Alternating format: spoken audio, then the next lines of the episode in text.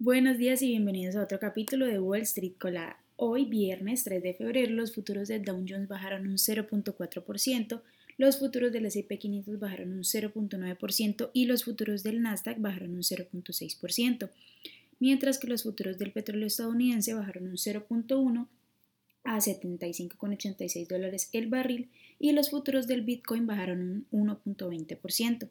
En el calendario económico de hoy, bueno, a las 8.30 am, será presentado el, reporte de las nóminas no agrícolas, también las nóminas de desempleo y a las 10 a.m.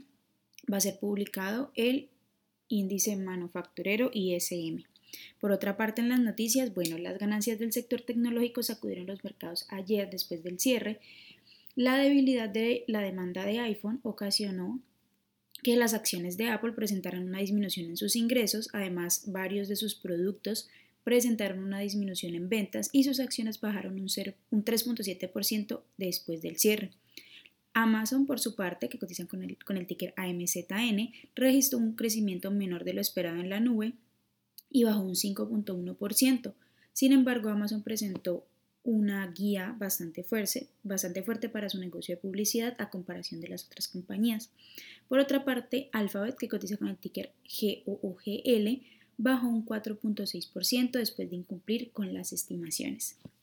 Ford, que también eh, reportó resultados ayer y con el ticker F, dijo que sus ventas trimestrales se quedaron en 100.000 unidades menos de la expectativa debido a los problemas de la escasez en la cadena de suministro. La compañía presentó un EPS de 51 centavos sobre ingresos de 41.800 millones. Por su parte, Starbucks, que cotiza con el ticker SBUX, informó que las transacciones en los cafés de China, que es su segundo mayor mercado, bajaron casi un 30% interanual en el trimestre. Más, eh, más reciente, lo que afectó en gran medida sus resultados. La compañía presentó un EPS de 75 centavos sobre ingresos de 8.700 millones. Qualcomm, que cotiza con el ticker QCOM, bajó un 3% después de presentar sus resultados. Los ingresos de la compañía disminuyeron, disminuyeron un 12%, lo que la compañía atribuyó a los desafíos económicos y el exceso de inventario. Por otra parte, las acciones de Nordstrom, que cotizan con el ticker JWN, subieron un 27% tras un informe del Wall Street Journal en el que dijo que el inversor activista Ryan Cohen está adquiriendo una participación bastante importante en la compañía, aunque no se tiene la cifra exacta, y que probablemente Cohen haga, que se produzcan cambios en el consejo de la administración. Por otra parte, las noticias, las acciones perdón, que tenemos hoy con predicción bullish son Genetic Technology, que cotiza con el ticker GENE e y ha subido más de un 189%.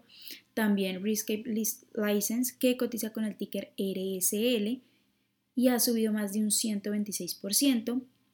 También Magenta Therapeutics, que cotiza con el ticker MGTA y ha subido más de un 48%.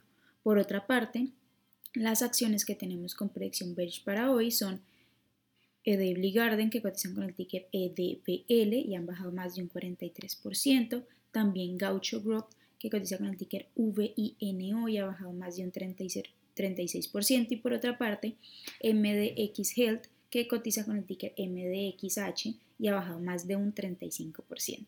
Esas son las noticias que tenemos hasta hoy. Les recuerdo que pueden seguirnos en todas nuestras páginas como arroba Spanglish Trades y en nuestra página web, por supuesto, como www.spanglishtrades.com. Allí tenemos noticias, tutoriales y los vamos a mantener actualizados de todo lo que respecta a la bolsa de valores, por supuesto, como siempre en español. Muchísimas gracias por acompañarnos y bueno, los esperamos el lunes de nuevo en otro capítulo de Wall Street Colada.